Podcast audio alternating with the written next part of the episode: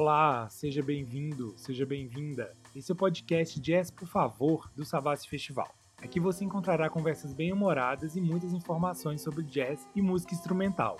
Quem conduz esse bate-papo é o querido e profundo conhecedor de jazz Ivan Monteiro. Em cada episódio, ele recebe um convidado diferente. Aproveite e bom jazz. Ok, começamos. O Ginga está colocando o fone de ouvido. Olá, pessoal. Começamos agora mais uma edição do Jazz, por favor. Esse é um programa para os amantes do jazz, da música instrumental e apreciadores de um bom papo. Meu nome é Ivan Monteiro e estou muito feliz hoje por, porque vamos falar, conversar e receber o compositor e violonista Carlos Altier de Souza Lemos Escobar, o Ginga reconhecido pela crítica como um dos maiores e mais importantes compositores brasileiros da atualidade, Ginga teve inúmeras de suas músicas gravadas por músicos como Elis Regina, Leila Pinheiro, Chico Buarque, Clara Nunes, Ivan Lins e tantos outros. Mas queremos ouvir o que ele tem para nos contar, falar de si próprio, de sua trajetória, da sua percepção musical da música hoje. Seja bem-vindo, Ginga. Muito obrigado, é uma honra, uma honra viu? É, depois que a gente ficou sabendo que a gente é quase da mesma família, temos sobrenome igual, somos Verdade. Lemos, né? Somos Lemos. Então, poxa, é um prazer. Sempre, tudo que é relacionado a Minas, a Belo Horizonte, é muito estimulante para mim, por tudo que esse estado e essa cidade representam nas artes brasileiras. Né? No meu caso, mas particularmente da música, né? que quando iniciei a minha carreira, com 16 anos, por uma ironia, uma coincidência, foi num festival em que Milton Nascimento apareceu com Travessia. E mais ironia ainda que a minha música tocava, foi exibida em quarto, se não me engano, na noite, era a quarta música, e o Milton entrou depois de mim. Quase que minha carreira acabou ali naquele momento. Eu, um garoto com 16 para 17 anos, ainda muito ingênuo, né, compondo coisas inocentes, uhum. me chega um, um, cara. Mas eu tive a, a sensação exata naquele momento de que aquele cara estava tocando e cantando uma música que nunca ninguém jamais tinha composto. Apesar de garoto, eu tive essa consciência. Que bacana, Guilherme. Isso aí nunca foi ouvido. Ah, é. Uma coisa impressionante. Foi, você ouviu a primeira vez a, a, a, versão de Travessia ali no, no palco? No é festival, é, é no é? palco. Eu tinha acabado de exibir minha música, desci, a gente era obrigado a descer, uhum. sentar nas cadeiras e aguardar os outros candidatos. Quem entrou? Milton Nascimento de smoking e um violão e a orquestra, arranjo de Luiz Essa, se eu não me engano, uhum. para Travessia. Foi de Travessia. Luiz Essa arranjo, não foi? Ah, acho que sim, é. Normalmente seria o Luizinho, né? É. Foi Luizinho. É porque o Elmir, eu me lembro que o Elmir Deodato estava coladaço com ele. Aonde o Milton ia, o Elmir estava sempre com ele. Elmir é, Deodato. Bacana. E você se lembra em que posição? Você ficou em terceiro, quarto, alguma coisa? Beliscou? Eu não, eu voltei ah. para o meu quarto só. Pô, um festival que entra Milton Nascimento, que tem Pixinguinha, Vinícius de Moraes. Tu acha que um garoto de 16 anos ia conseguir alguma coisa? Já Você... consegui muito em classificar uma música no meio de 8 mil músicas. Né? Qual música? Ela chamava Solidão, não foi nem gravada a música, é? porque é?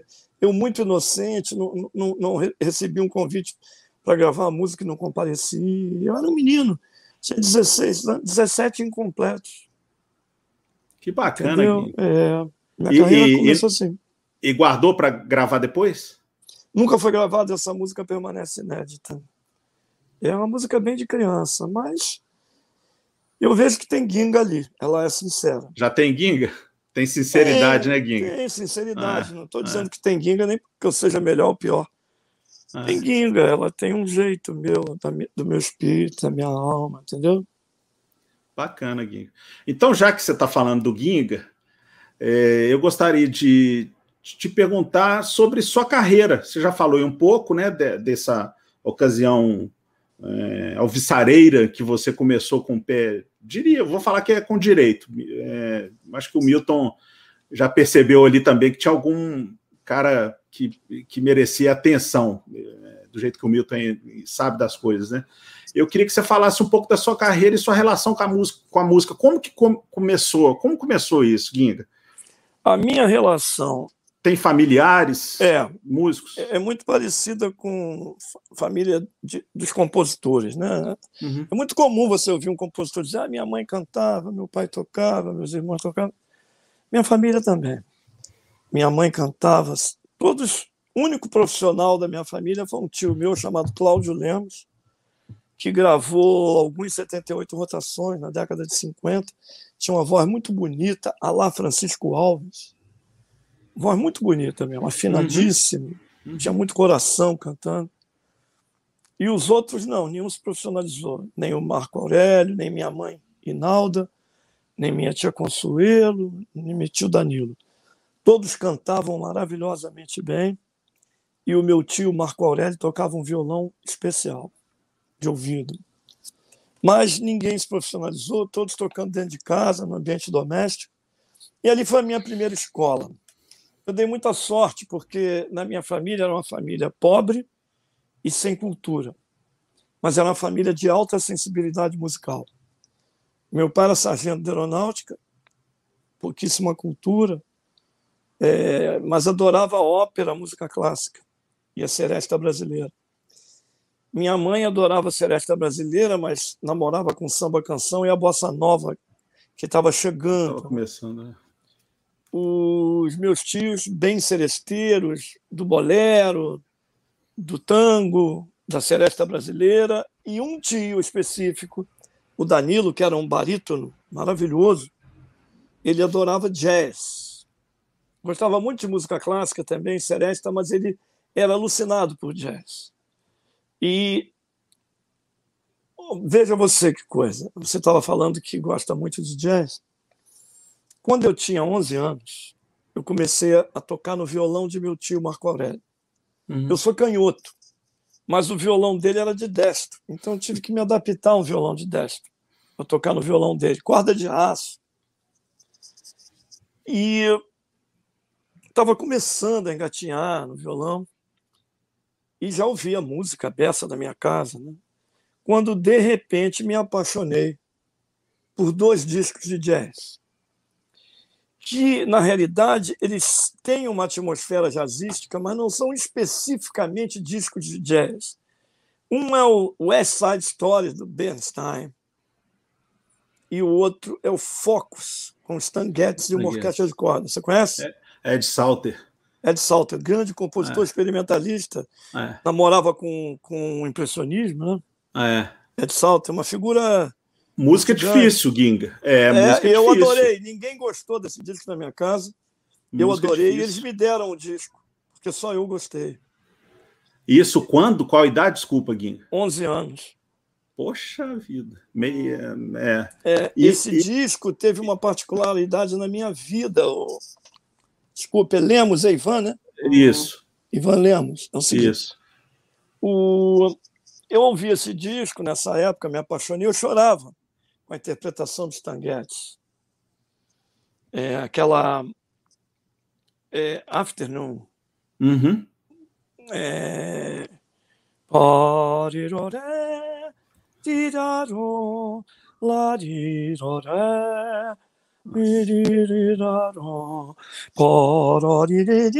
um negócio assim, né, a melodia. Ah, ah, ah. Tem um I'm Late, I'm Late, que é a faixa longa. Isso. São... É, é, tem várias, tem, tem, tem, tem umas muito, muito líricas. E tinha uma que especificamente eu chorava quando eu ouvia aquela música. Eu me lembrava Nossa. de uma menina que eu, que, eu, que eu era apaixonado por ela, eu tinha 11 anos. E aí eu ouvia aquela música e começava a chorar.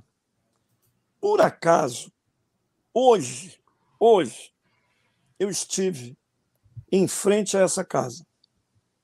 Fui lá no bairro onde eu fui criado. Madureira? Não. Eu nasci em Madureira e fui criado na zona rural do Rio de Janeiro. Fui ah. criado em Vila Valqueire e depois em Jacarepaguá. E hoje eu estive lá em Vila Valqueire, é, 27 de setembro, dia de São Carlos Damião, Isso. e as minhas lembranças vieram à flor da pele, porque Estava a garotada toda na rua pegando doce, que isso é uma tradição que aqui onde eu moro não, não tem. Uhum. Eu moro no Leblon. Aqui ninguém pega doce, até porque não tem casa. Né? É só difícil. Só prédio. Então, eu fui hoje lá na minha terra, onde eu fui criado. Estive em frente a essa casa e me lembrei que eu ficava sentado numa varanda que não existe mais, ouvindo o Bernstein, o Tonight, uhum. Maria, Maria, Maria, Somewhere. Oh, e isso, isso era o, ori o, original ou alguma leitura de algum Não, músico? o original eu procurei depois. Era um disco do Oscar Peterson. Do Peterson, né? É, o que todo mundo teve. É, é. é aquele que é. tem, tem uma capa com os caras do, do, musical. Exato. Mas Ed Tippen, Ray Brown e Oscar Peterson, né? E ficou na memória, não esqueci mais, porque eu ouvia tanto, mas depois de ouvir a, a versão original real da, uhum. dessa tragédia musical que eles chamam, né? É. Urbana, né? É. Eu passei a não. Isso já depois de velho, passei a não gostar tanto da versão do Peterson. Do Peterson. É, é muito jazzística demais para um musical que tem perfume de jazz, é. mas que é uma coisa meio erudita, com a, com a, com a atmosfera jazzística. Né? Uhum. Bernstein foi um gênio. Um gênio é absoluto. É. Compositor maravilhoso, um pianista maravilhoso, um regente maravilhoso, arranjador. Uma, porra, ele foi considerado o músico do século lá. É. Numa terra onde tem George Gershwin, onde tem Vernon Duke, onde tem Cole Porter, onde tem Dizzy Gillespie, onde tem Van Helsing, onde é. tem John Mercer, onde tem Ivy Berlin, né? é. onde é. tem Oscar Hammerstein, onde, é. porra... É, é, é, Duke Ellington. Eu falei, Duke Ellington eu falei. Ah, então é, uma, é, uma, é uma Johnny Mandel e por aí vai é, compositores absurdos. Né? Ah, um compositor como Vernon Duke, que é um gênio, muito pouco conhecido aqui no Brasil, e mesmo no, no, no, pelo mundo afora. Né? Só quem é amante de jazz é que, que, que fica procurando e, e fuçando o Vernon Duke, que é maravilhoso. Na realidade, é um, é um compositor com uma erudição grandíssima. É. Você conhece bem a obra do Vernon Duke? Conheço. É. Maravilhoso. Um baita compositor. O, o, o Sondheim também, o parceiro do Bernstein. É. Está vivo o Sondheim, né? Sim, sim. Grande compositor.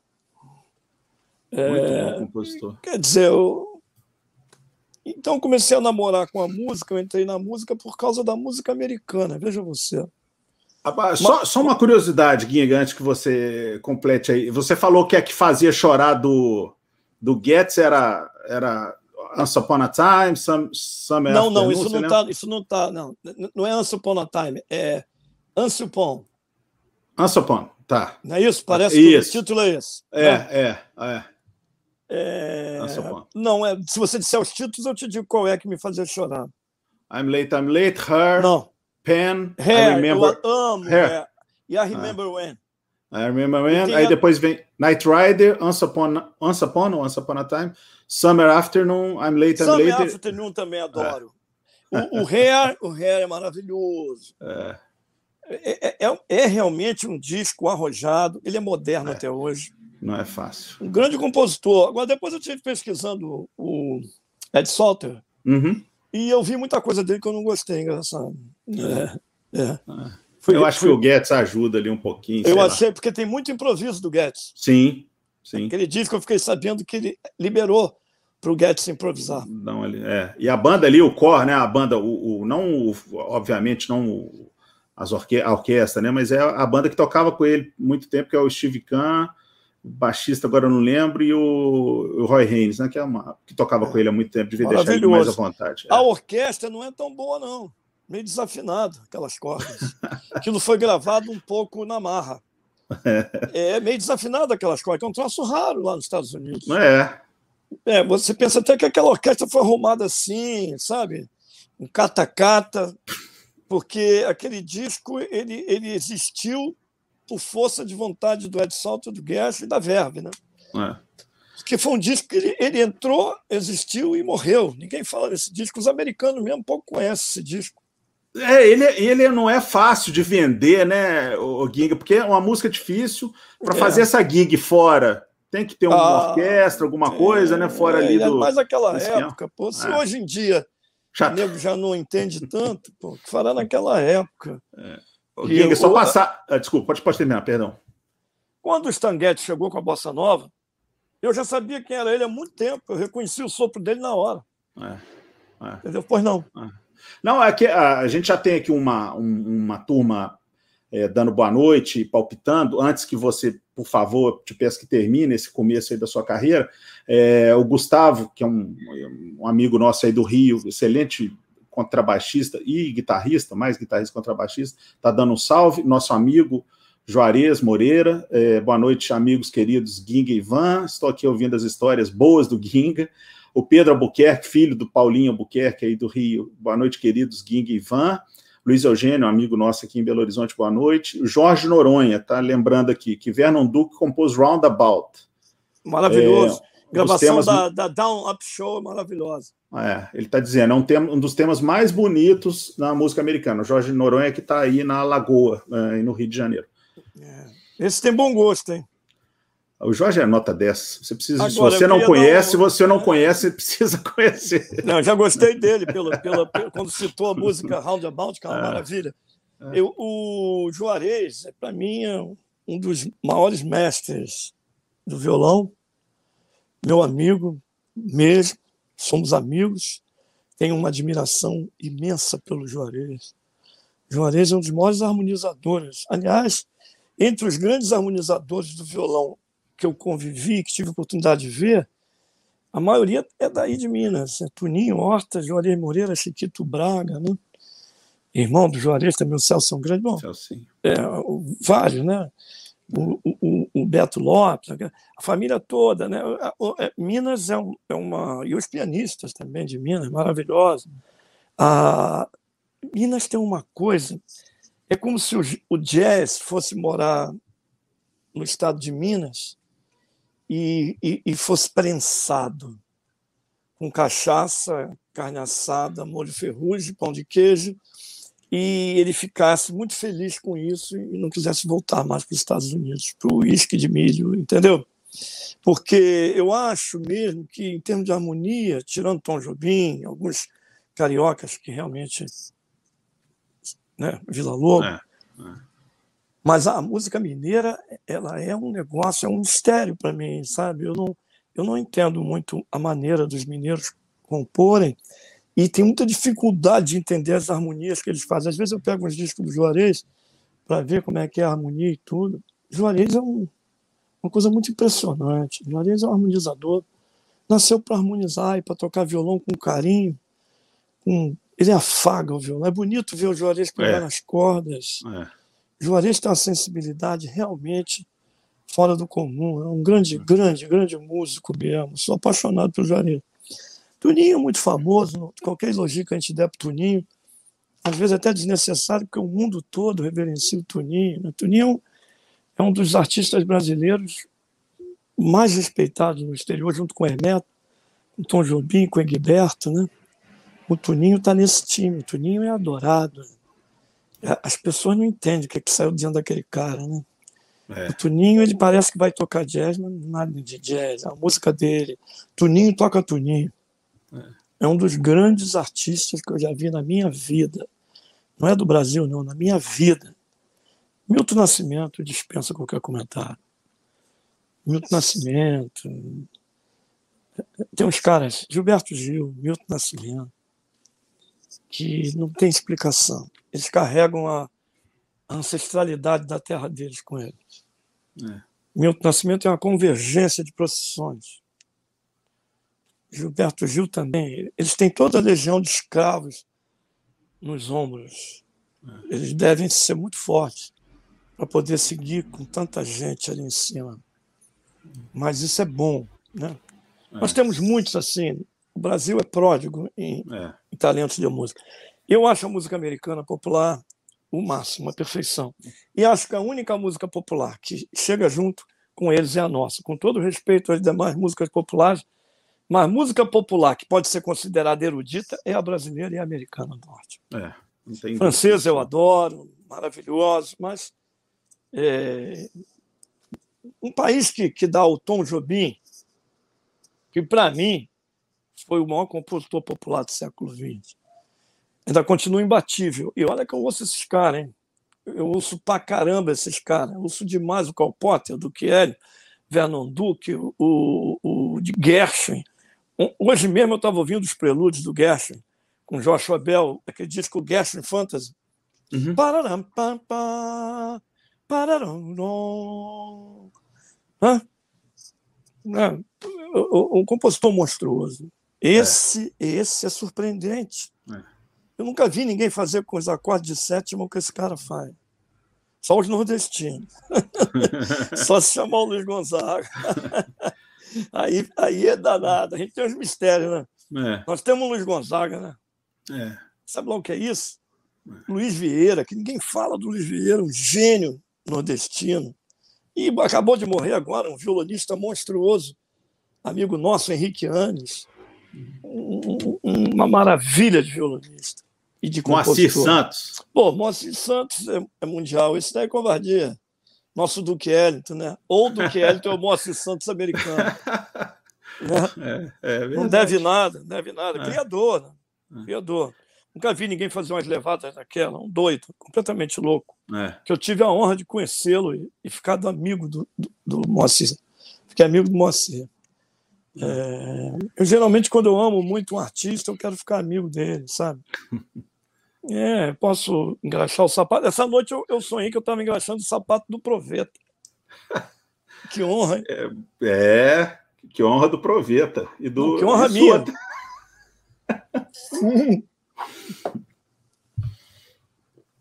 Descasso esse, esse do Japão, hein? Obrigado, pô, legal, né? Proveta, Teco e Mônica, né? É. Eles são demais. Eu, Zaboi está ali também, de novo, regravado ali? Não, né? Não, Zaboi é um outro disco que eu fiz sozinho. É. Mas Zaboi tem uma coisa é, de, de Minas, de, de curral, de roça. A é, música, a faixa. É, é, esse disco é um disco da roça. É da minha, da minha, da minha infância, das minhas reminiscências. Eu reverencio ali meu pai, os cavalos que eu, que eu ajudava a tratar, raspar o pelo, dar ração, cortar capim. Zaboio é isso, é o aboio. É, eu lembrei a... muito do, do Guimarães Rosa. Ah, mas Guimarães está presente na obra de todo, todo compositor brasileiro que quer ficar tem que ler um pouquinho do Guimarães, ouvir o Vila Lobos e o Tom Jobim. É.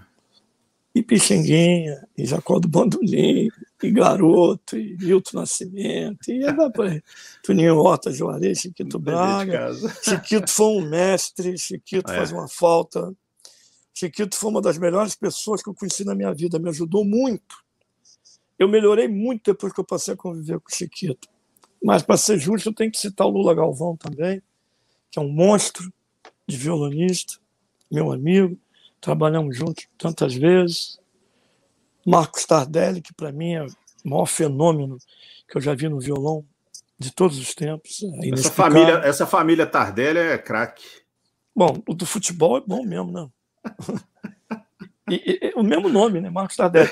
E Hélio Delmiro, né? Que é meu padrinho é. de casamento e que eu conheci quando eu tinha 14 anos. Esse camarada é uma sombra. Esse camarada. O Baden também foi muito meu amigo. É.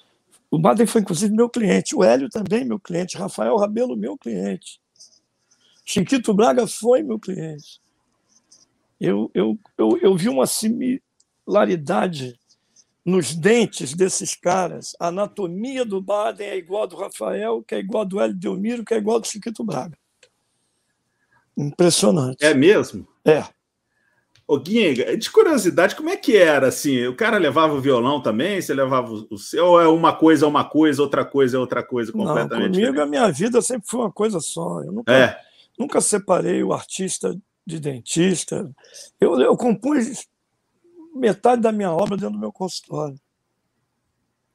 Metade. E quando ele chegava com o violão, era diferente?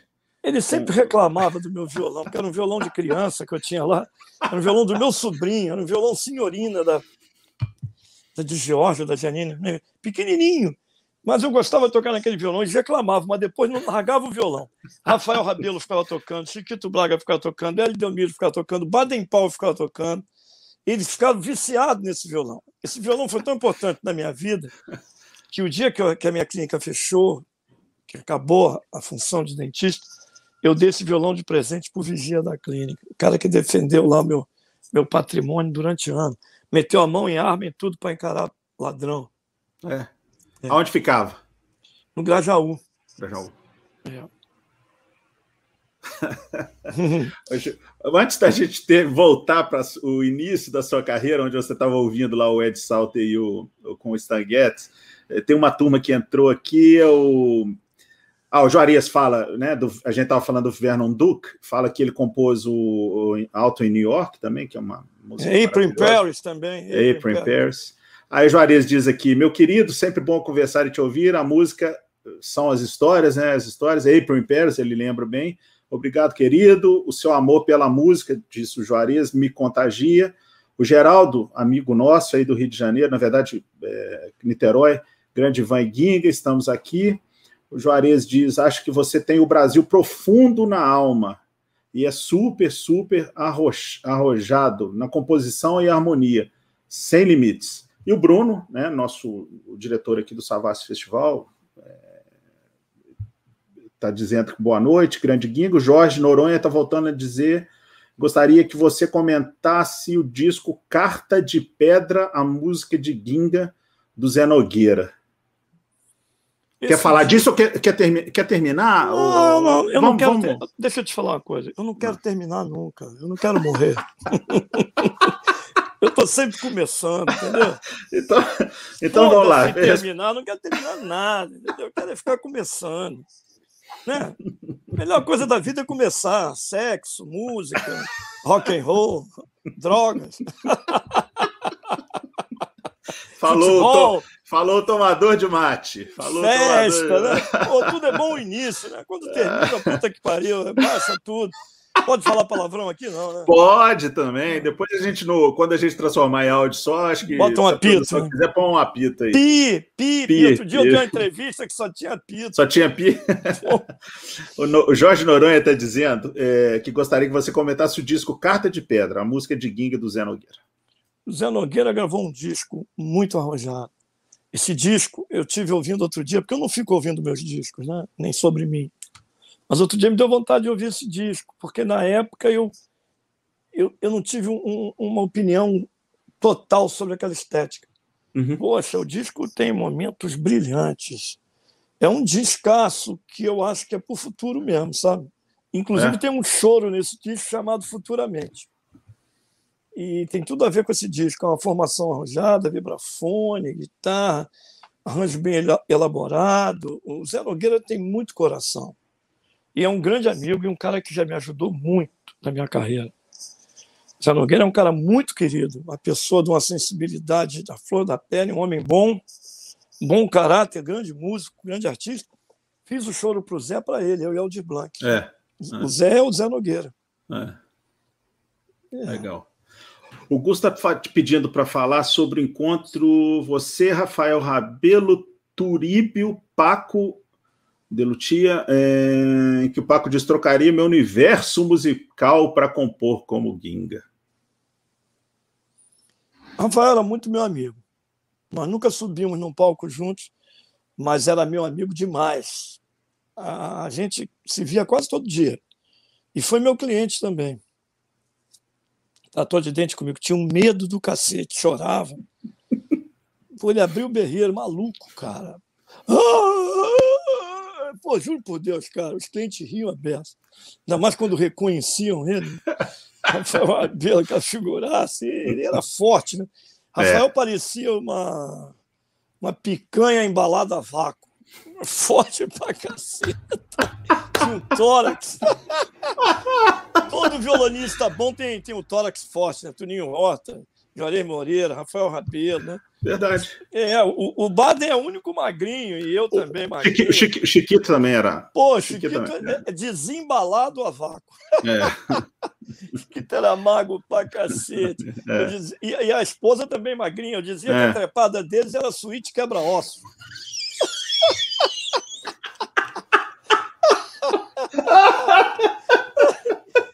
plac, plac, plac, plac, plac, bate a lata, plac, plac, plac. trepada não terminava porque eles desmontavam os dois esqueletos. Denise e Chiquita.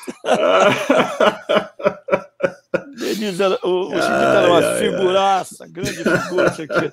Ri muito com o Chiquita. Eu e ele rimos muito. Ele ria muito comigo.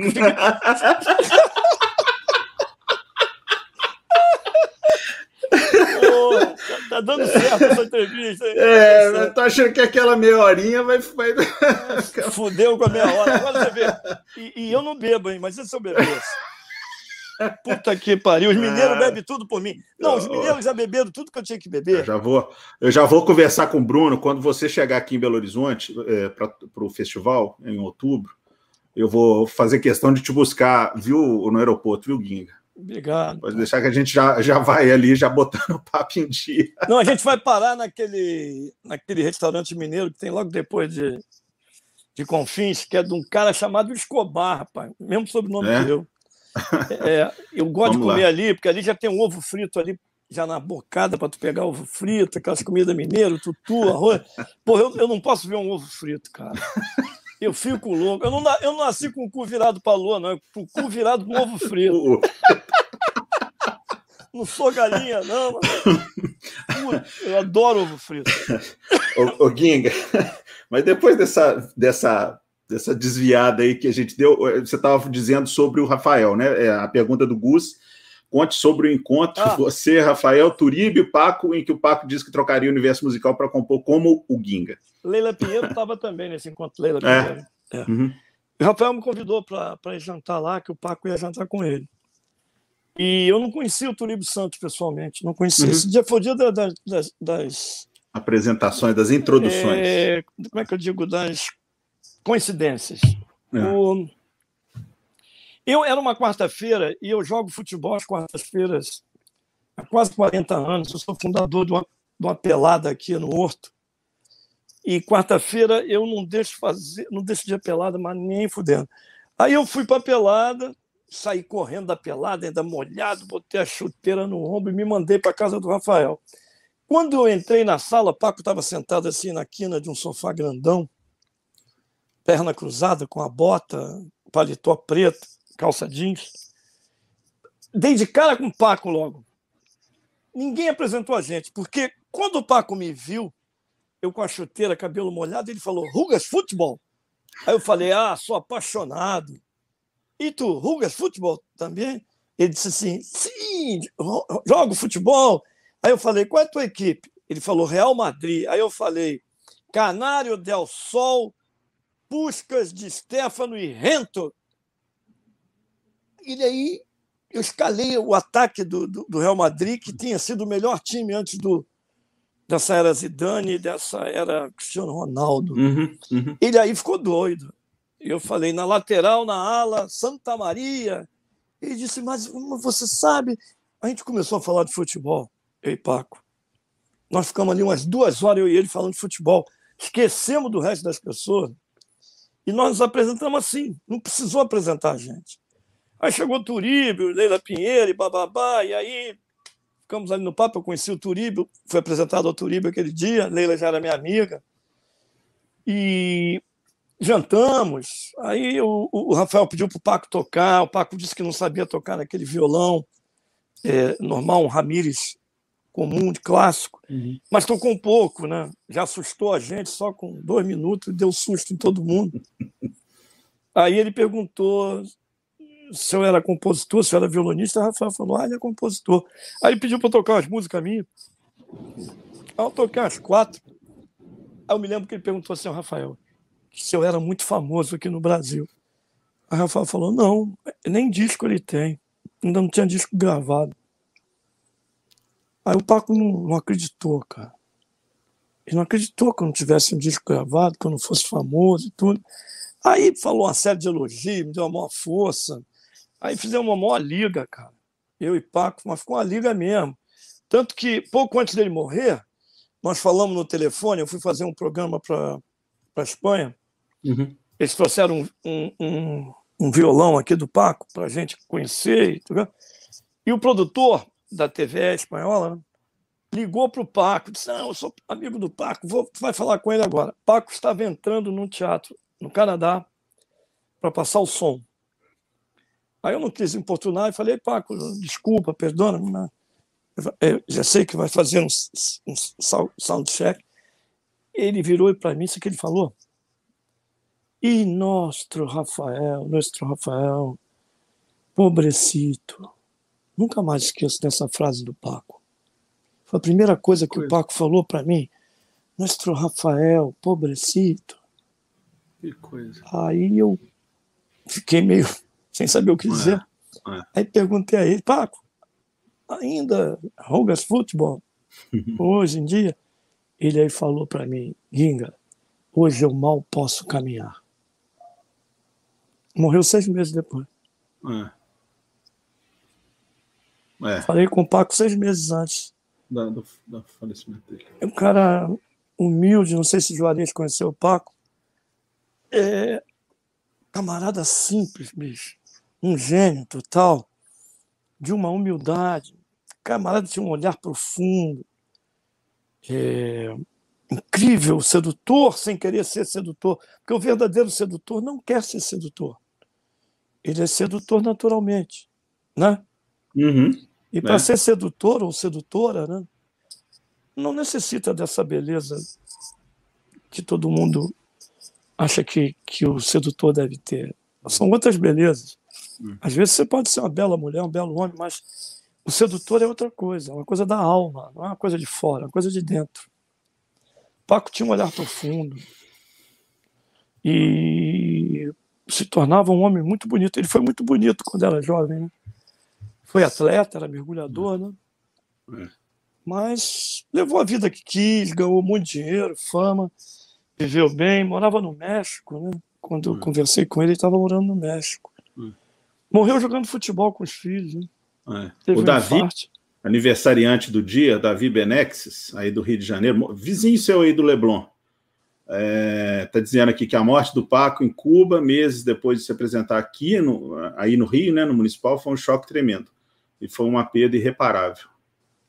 É, o Paco é realmente um dos gênios da, é. da música do mundo. Né? Paco é. é. Por mais que queiram inventar um outro melhor do que ele, é igual o Pelé, né? É.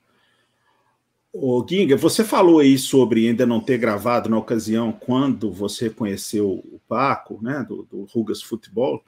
É, tem uma, o, o, o, Geraldo, né, amigo nosso aí do Rio, Geraldo Guimarães, de Niterói, ele, ele me, me pediu para. É, me mandou uma pergunta aqui: como foi para você saber que, que, o Ivan, meu xará, Ivan Lins, e o Vitor e outros né, fundaram a Velas é, para que você, né, e eles também, mas eu entendo que é, é era mais para dar chance para gente como você que ainda não tinha sido é, descoberto ou que não tinha espaço nas grandes gravadoras, né? Assim, para poder gravar mesmo. Isso aconteceu, a gente estava falando aqui um pouco antes, né? O Phil Woods fez a mesma coisa, né? Gravou, a, é, fundou a Philology, que era a gravadora dele. É, o Sinatra também fez isso com o, do, o Count Basie, né? A reprise. É, o que, que você poderia falar? Que, que você, você não tinha espaço? Por que, que demorou tanto para o Ginga é, lançar o primeiro disco? Olha, questão de oportunidade mesmo. A vida eu acho que tudo é reflexo de você. Tudo que acontece a você na sua vida são reflexos, são extensões, desdobramentos da sua conduta ou da sua personalidade. Uhum. Eu sempre fui um cara introvertido, assim, a princípio, muito introvertido. É, depois que eu tenho intimidade, eu sou o cara mais sacana do mundo. Mas também sempre fui muito fóbico, fobia social. É, nunca gostei de aglomeração. Nunca fui carreirista, nunca fui ficar lambendo o saco de ninguém. Não estou nem dizendo se é errado ou certo, dizendo que eu não sou assim, não, sei fazer carreira. Eu nunca soube me vender. Eu era dentista, eu não cobrava o cliente, eu não sabia cobrar. Entendeu? É, eu não tenho essa, esse talento para me revelar assim. Eu acredito nas coisas que eu faço, sempre acreditei, mas é, esse negócio de grande gravadora, elas não se interessaram. Nós gravamos o, o disco para oferecer uma gravadora. Todas em que o Paulinho, o Paulinho Albuquerque, que, que meu amigo que, que, me, que me jogou dentro do disco, meu irmão, filho dele está aí, É, o Pedrinho. Ouvindo o Pedrinho. É. Ele sabe o quanto eu gosto do Paulinho. Paulinho, para mim, morreu o corpo. Mas o, a entidade Paulinho Albuquerque está viva. Eu lembro dele toda hora. É, Paulinho, eu fui um cara, olha, Paulinho Albuquerque, Aldir Blanc, Herbert de Souza, Ivan Lins e Vitor Martins são os caras que se empenharam para que eu gravasse um disco. Entendeu? O, o devo muito ao Betinho, mineiro, hein? Lá do Jequitinhonha. Betinho ficou muito meu amigo e queria muito que eu gravasse, ele não entendia como é que eu, aquele repertório ainda não tinha gravado, blá, blá, blá. E eu acho que a vida, é, as coisas acontecem no seu tempo. O, eu nunca tive vontade de. Como é que eu posso dizer? Ser sucesso, todo mundo tem vontade de ser sucesso. Eu sempre tive muita vontade de fazer sucesso, mas fazer como Guimer, entendeu? Uhum. Não, não como uma marionete forjado por uma TV Globo, uma porra dessa parecida com isso, qualquer. Uhum. Uhum. É, eu prefiro ser dentista do que ter que bater na porta de alguém na TV Globo. Não. Esse prazer eles não iam ter, não. E eu tive o prazer de não precisar de nada, de nenhuma instituição desse, desse tipo, para sobreviver, porque eu, eu ganhava muito bem como dentista, fazia música que eu bem entendia, que dava na minha cabeça, e que aquilo eu achava já que depois que eu morresse alguém ia pegar aquilo e ia gravar, mas acabou que aconteceu tudo diferente. Eu virei um sucesso incrível, muito famoso, milionário.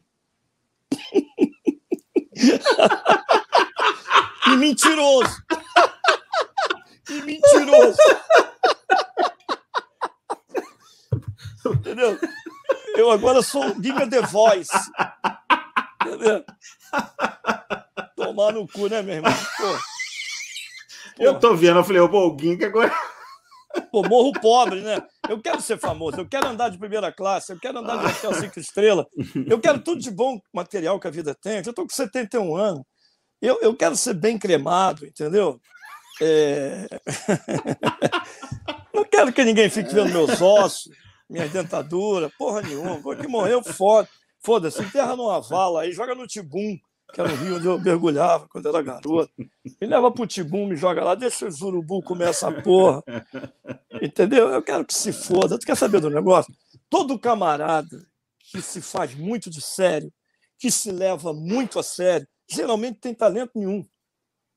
Nenhum. O, o cara que tem talento, ele quer ser respeitado, mas ser levado a sério. Eu tive um amigo que ele, quando falava, ele impostava a voz.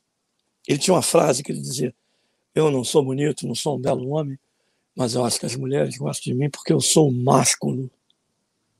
Caralho, ator de novela, né? Ele falava isso. Eu ficava com a pena dele quando ele falava essas coisas. Avarento pra caralho, preso dinheiro demais. É. A vida é assim. Os caras que se levam muito a sério geralmente têm talento nenhum. Ele faz aquela pose do sério. Pá. Entendeu? É. é igual determinados políticos, determinados chefes de empresa, determinados líderes. Negócio de líder é foda. Tem, tem que é. escolher legal o líder, que senão é... vai ruim. tomar na tarraqueta é. a vida toda. É. Então é isso, porra. A vida é um, é, um, é um iniciar sempre. Por isso que eu nunca vou te falar todo o meu início, porque eu estou iniciando. Na realidade, Sim. eu queria fazer sucesso, ganhar dinheiro, porque eu perdi tudo que eu tinha Perdi meu consultório, perdi meus aparelhos odontológicos, vendi tudo para o ferro velho. Amanheci uma segunda-feira só com dívida, fudido, sem saber o que ia fazer da vida. E a Fátima, mãe das minhas filhas, começou a procurar trabalho para mim na música. E a música matou a minha fome. Sou muito agradecido à música. Entendeu? Sim. E preciso voltar urgentemente, assim como o Juarez, assim como todos os artistas, porque os artistas que têm um respaldo financeiro é a minoria. Isso é igual jogador de futebol. Nem todo jogador de futebol ganha 500 mil reais por dia. Nem todo mundo é Messi, Neymar, Maradona, caralho. Então, eu tenho que trabalhar. Peço, pelo amor de Deus, que me chamem para trabalhar, porque eu não posso entrar ali no mercado, comprar um suco de uva que eu adoro e dizer: olha, quando a pandemia acabar e que eu voltar a trabalhar, eu pago esse pago. suco de uva, né? É, é. Então a situação está ficando como se dizia lá na, em Vila Valqueire, eu tô latindo para economizar o cachorro. Né? Então é isso. o, Ju... o Juarez voltou a falar aqui. Você perguntou se o Juarez tinha conhecido o Paco. Ele falou que foi rapidamente, é, carismático, muito educado, me tratou super bem, um bom olhar, como você falou. Aí o Pedro lembra, né, da, da Velas, que foi de fato o Ivan Lins, o Ivan Martins, ó, o Vitor Martins e o Paulinho, né, que fundaram. E o Juarez pediu para você contar hum, é, o segredo de estar tão bem de saúde assim as caminhadas todos os dias, caminhadas na praia e muito bom humor. É isso, aliado a nove remédios que eu tomo todo dia. Aí, Juarez. Não, então, agora, um... agora, agora o Juarez tá fudido, olha aqui. Juarez. Aí, Juarez. Losartana, cadê o do Losartana? Tem um Losartana. Aí, aqui, Juarez. aqui, Juarez, caralho. Aí, aí, aí. Olha aqui, é. aqui, Agora vem o carregamento de frontal, olha aqui. Carregamento de frontal. Aí, quem estiver precisando de alprazolam, é frontal. Então é isso, porra. Remédio é. na veia, bola no pé. Caminhada. É, caminhadas, sexo, droga e rock and roll. É isso. Renato Fernandes está falando aqui. Um grande paradoxo do Brasil. Um país com incríveis músicos, mas que não está preparado para tratá-los como merece. Né? E não é Mas só com músico, né? Nada, não. É professor tô, também. Não estou reclamando de porra nenhuma, não, hein? É, tá é, muito é. bom a vida que eu tenho. Pô, tem televisão no quarto, tem refresco na geladeira, comi um macarrão hoje com alho e óleo bom pra caralho, presunto, queijo Minas, meia cura. Eita! O que, que eu quero mais, rapaz? É que pariu. Tá tudo bom, rapaz. É, perdi poucos dentes durante a minha vida. Tô, tô lucrando. o, o Ginga, é, o, a, a, a, grande virada do Ginga compositor, você entende que foi a gravação do Bolero de Satã pela Elis no Essa Mulher? Poderia ter sido. É. Mas não, mas não foi. Não poderia foi? Ter, poderia ter sido o, o, o MPB4, quando me lançou, em 1973, uhum. gravando duas músicas minhas, mas não foi. Poderia ter sido a Clara Nunes, que gravou três músicas minhas, mas não foi. Não houve virada nenhuma. Não. É um conjunto de coisas que, ao longo do tempo, eu tenho 71 anos, é efeito cumulativo. Você tanto bate em pedra dura, água, que é fura. Tá entendendo? A, a, a, malandragem é essa. É você não se dar por vencido. É, o Aldir Blanc falava uma coisa: meu amigo, eu estou na pindaíba, mas eu vou morrer atirando. É. De Blanco falava isso, eu vou morrer é. atirando. Vou levar uma meia dúzia comigo. Você está entendendo? Uhum. Eu não vou dar mole para nego que, que faz música ruim é, se regozijar com, com a minha existência. Eu vou incomodar esses filhos da puta que faz música ruim e você amigo dos que fazem música boa. No meu entender. Porque também entendeu que acho que minha música é ruim. Já recebi críticas horríveis, entendeu? A vida é um perder e ganhar. E no final, a derrocada final, quando tu vai embora dessa, dessa para uma pior. É. Que dessa para uma melhor é o caralho. Não acredito nisso. Melhor é ficar aqui, junto com a família, ver minha netinha, como eu vi ontem, brinquei com ela. E, e ela dizendo: Ah, estou quase esbarrando no vovô no balanço. Quando eu ouvi aquela frase, estou quase chegando no vovô, depois isso é um milagre. É. Eu, eu não pensava que eu ia ouvir isso na minha vida, achava que ia morrer antes. Aí vem minha neta me chamando de vovô, vovô Guinga. Puta, agora eu sou vovô Guinga, entendeu? Fiz uma música para ela nos aboios, é, assim como fiz para minhas filhas, assim como me emociono com os meus amigos que os que também não são meus amigos, mas que passam uhum. a ser amigos, porque a música cria amizade entre nós. Eu me sinto amigo do Stanguete, uhum. do Ed Solter, entendeu? Uhum. Do, do Kiel, entendeu? Ouço um prelúdio de Joaquim, eu digo, meu Deus, qual é a música para ela nos aboi? É, para minha neta chama A Bailarina e o Vagalume. Ah, A Bailarina e o Vagalume. Ah. É. é. Ó, o Juarez está dizendo, o Juarez tá dizendo que tem uns remedinhos, né? Que ele também toma. Tem que tomar. É... Agora, é lógico que Viagra também.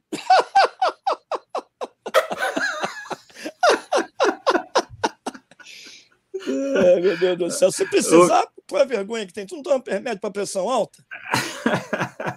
Se precisar tomar um Viagra, Os caras tomam e tem vergonha de dizer que toma, cara. Sai do armário com o seu Viagra no bolso, porra. É. Uma Gui. garantia para você La poder garantia. liquidar a tua fatura em 12 meses. o Simples e Absurdo, de 91, Ginga. É, é, é o disco que... repleto de gente boa gravando contigo. Foi mutirão, mutirão. Ninguém ganhou um tostão. Paulinho Albuquerque era amigo de todo mundo, chamou todo mundo para me ajudar. Eu sou um convidado do meu disco. Né? A verdade é essa. Entendeu? Eu sou, eu sou muito agradecido ao Melo Menezes, ao Paulinho Albuquerque, ao Aldir Blanc, ao, de, ao Denilson, que foi o, o, técnico de som, ao Ivan Lins, a, a Vitor Martins.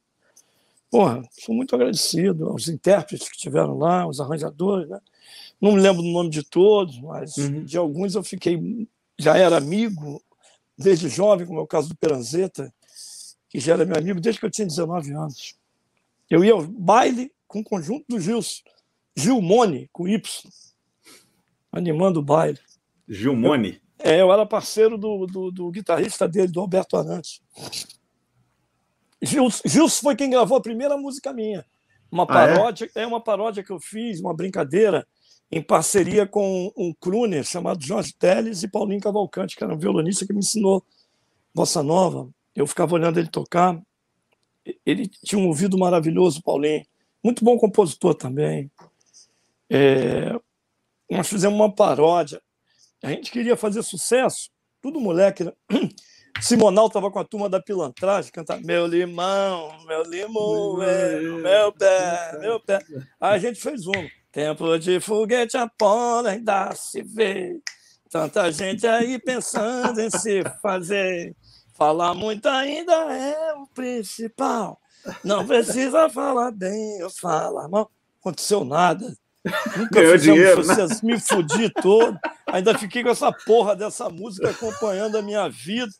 Entendeu? Pô, é uma paródia. Justo me sacaneia caramba com essa música. Uma vez a gente foi fazer um show no BNDES, eu e ele ensaiamos pra caramba. Aí no meio do show, o Gilson disse assim: eu estou muito emocionado hoje, a gente tá junto aqui, amigos de 50 anos. Você me faz um favor? de o que, que é? Canta foguete a porra! que filho da puta. Aí eu mandei no palco. Tempo de foguete Apolo ainda se vê. Aconteceu nada. Porra nenhuma. Isso que eu te digo, querer fazer sucesso não é questão de querer. É, é uma coisa fortuita, né? É como atravessar a rua. Se tu der sorte, é. o carro não te pega. É. é. Até é? para chupar picabão, até para chupar picabão tem que ter. É, chicabon tem que ter. Chicabon, chicabon tem que ter. Meu Chicabon tem... Chicabon. Não me envergonha. Pô, é porque você está falando tanta bobagem aí. Aí lá vem você com picabon, esse sorvete eu tô fora. Não Até para chupar um chicabon. É, o chicabon. É... Chicabon. Picabon, tô fora de sorvete. Ô, Guinga, como que chegou a, a parceria com o Aldir? Ou o Aldir que chegou você? você Não, que... Rafael Rabelo estava fazendo música com ele. Eu falei para o Rafael que eu tinha vontade de fazer música com o Aldir. Rafael botou a gente em contato. Minha então foi o Rafael? Foi. Minha clínica era pertinho da casa do Aldir. Eu saí da clínica, fui lá na casa dele, bater um papo, acertar a e aí já Não, aí a gente ficou ali, né? Ele era fóbico também, assim, fobia social eu também. Mas com 10 minutos ele pegou um violão lá, me deu. Aí eu comecei a tocar e começou a ficar dar certo, dar certo, dar certo. Saí da casa dele meia-noite e meia. Eu todo de branco, com a maleta de médico na mão. E ele falou um troço para mim muito engraçado. Quando ele abriu a porta, ele olhou para mim, eu todo de branco, ele era médico. Ele disse: Mas nós vamos fazer uma parceria, vamos abrir uma clínica médica dentária.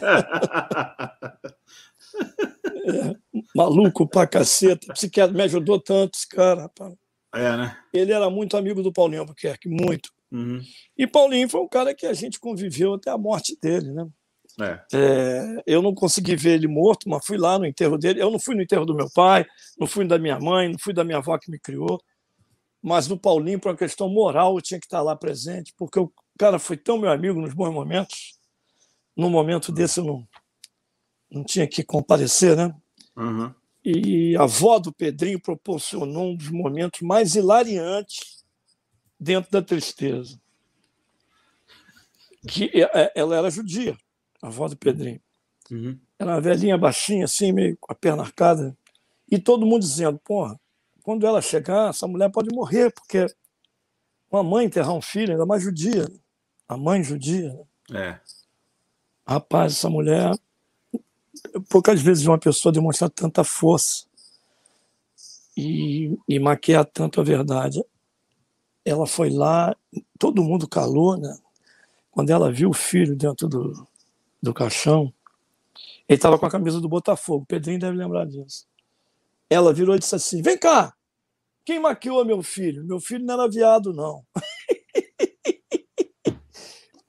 o judeu não perde o senso de humor nem na tragédia.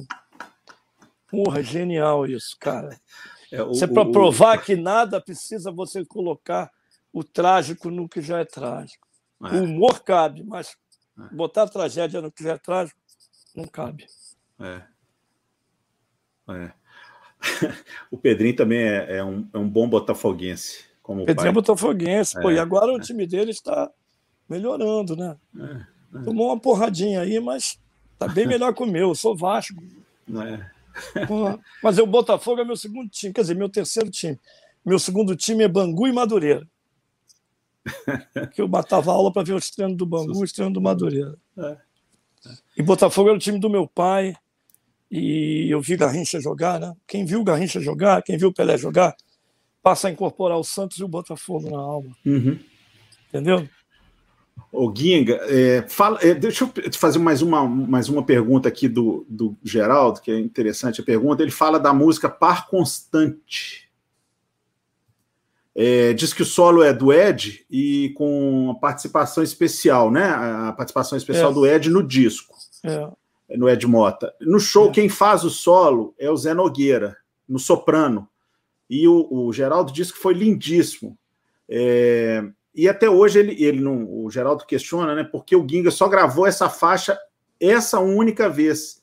E que ele, na verdade, ele gostaria que você gravasse essa música com, com vou te contar. Vou te contar uma particularidade. Essa música, Chico Buarque, eu quando fiz, entreguei para o Chico letrar. E o Chico se apaixonou pela música. O Chico cantava essa música todinha, essa melodia. Cantava todinha. E uma vez ele foi para Paris, disse: que eu vou levar a fita para Paris, vou tentar letrar ela lá em Paris. Ele cantava tudo, fica lindo na voz do Chico. E é o tom dele. Aí, porra, quando ele voltou de Paris, ele me ligou e disse: Porra, Guinga, cometi uma falsidade horrorosa com você, mas não resisti. Eu digo: O que, que foi? Ele disse: Comecei a letrar a tua música começou a vir um tema para mim, negócio de Iracema da América, palíndromos e tudo. Aí depois eu acabei fazendo essa música eu mesmo sozinho. Eu comecei a letra para você e aí fez o Iracema voou. Então eu tenho essa honra, né? De saber que o Iracema voou veio por causa do par constante. E o par constante está esperando até hoje uma fêmea ou um homem para dançar. ou seja o que for, um trans, ou caralho, seja todo, qualquer sexo. Não vou aqui discriminar ninguém. O Juarez está dizendo que o Charlie Watts, baterista né, do, do Rolling é. Stones, teve uma crise em 1985 e que o Keith Richards aconselhou é, que, o, que o Charlie Watts voltasse a tocar jazz. Aí ele montou um quinteto e voltou a fazer o que ele mais gostava, gostava né? Que era tocar jazz. E aí o Juarez pontua, né? Como, como que a vida é, né? É, famoso rico, né? O Juarez termina, teve uma crise em 85. E o Pedrinho tá lembrando aqui. Minha avó Sara era uma figuraça. Porra. O Pedro tá dizendo. Nesse dia teve, um, teve uma outra história engraçada. Quando ela viu o Theo Lima, o baterista, Ih, e gritou. É e gritou: de Javan, que bom que você. Ô, Ginga, nós já estamos encerrando, você já está tá com o horário apertado aí, ou dá para fazer mais uma pergunta? Que horas são, por favor? São oito. Ih, rapaz, já está. Então, não, então tá, então tá bom. Se você quiser bater pro... um papo amanhã. Não, não tem problema, não. Deixa eu só falar aqui, então, do Daniel Souza. Ginga, compartilhe um pouco da história por trás do mundo. É um moinho de cartola, você participou desse fato histórico na época estava ciente disso. Você, quer, você pode falar ainda que brevemente sobre essa, o Mundo é Moinho? Pô, lógico. É, é, é aquilo ali, para mim, eu não tinha noção na época que era um, um, um, fato histórico. Não tinha a menor noção, porque cartório era cartório, não era merda nenhuma. Uhum. Tanto que o violão que eu toco ali é uma vergonha, porque eu fiquei tão oprimido pelo Dino, que é um gênio do violão, é, é. pelo Meira. Olha quem estava no estúdio: Cartola, Dino, Meira, Canhoto, Altamiro Carrilho, Elton Medeiros. Nossa A minha sorte é que o Cartola era muito meu amigo e que o engenheiro de som era meu vizinho, meu amigo, Norival Reis. Mas eu nunca soube ler cifra, até hoje eu não sei ler, nunca soube ler música. E o Dino escreveu uma cifra e eu não sabia ler. Aí eu pedi, seu Dino, só me ajuda aqui, me mostra o acorde. Puta, o Dino era mal-humorado pra caralho. Ele deve ter pensado, como é que nego chama a porra dessa para gravar? com os Pelé, Maradona e Messi. E eu, o Cartola na dele ali, coitado, contratou o Pereba, né? Para jogar no time do, do Atlético Mineiro, digamos, aí para te agradar. Obrigado. Aí o. Acabou que eu fiz ali os acordes que o Dino mandou. É, e fiquei muito tímido, né? Tocando com vergonha, né? Doido para ir embora, entendeu? Mas passou para a história né? Tem certas cagadas que vão para a história. Então é isso. Foi uma cagada no, literalmente, no dois sentidos. Não toquei legal e dei uma sorte tremenda. É, bom, então já vamos, já vamos, terminar por aqui, Guinga. O horário, a gente até extravasou o que a gente tinha combinado, e te agradeço. É só dizer que a grande novidade, enorme alegria que a gente tem é que, para lá de especial, é que o, o Guinga é um dos convidados do Savas Festival 2021. Vai acontecer agora no mês de outubro, entre dia 21 e 31 de outubro. A gente depois vai dar detalhes nas redes sociais, no site do Savas Festival, para ninguém perder nenhum minuto de música. É, chegou ao fim mais um episódio do Jazz, por favor. Antes de terminar, eu gostaria de agradecer o Instituto Unimed BH, apresentador deste episódio e patrocinador do Savas Festival. É importante também lembrar que essa live ficará salva aqui no YouTube. Posteriormente, o episódio também estará no Spotify em formato de podcast. E você pode conferir também a playlist de músicas que a gente mencionou aqui, que a gente tratou aqui. Vamos, vou, colocar lá o Ed Soter, vou colocar o Peterson, outras coisas que o Ginga gravou. É, aquele, é, aquela versão de Bolero de Satã que eu te falei do Brian Lynch, Ginga, vai estar tá lá também, no, o trompetista. É, esse é um bom momento para avisar que logo mais o Savassi Festival irá acontecer e pedir para que vocês, nossos ouvintes e telespectadores, espectadores, se inscrevam aqui no nosso canal e acompanhem nossas redes sociais para ficar por dentro de todas as novidades. Ginga, Você não muito obrigado. mandar para mim esse gravação? Eu vou te mandar. Eu vou te tá mandar.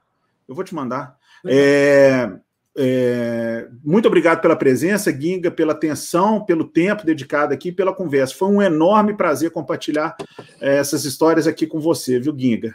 Obrigado. Eu também, na companhia dos nossos amigos aí, né? É bom, né? Mesmo que seja assim, online, mas já ajuda a matar a saudade, né? É. Em breve você. Em breve você estará é, tomando um mate, comendo um pãozinho de queijo e um queijo curado aqui de, da canastra. Uma honra. Viu? Um abraço, boa noite, pessoal. Até o próximo encontro. Em outubro, eu vou bater um papo com Aaron Goldberg, pianista da pesada, é, que ama a música brasileira e a respeita muito como poucos. Obrigado, Guingo. Um abraço. Um abraço, fiquem com Deus.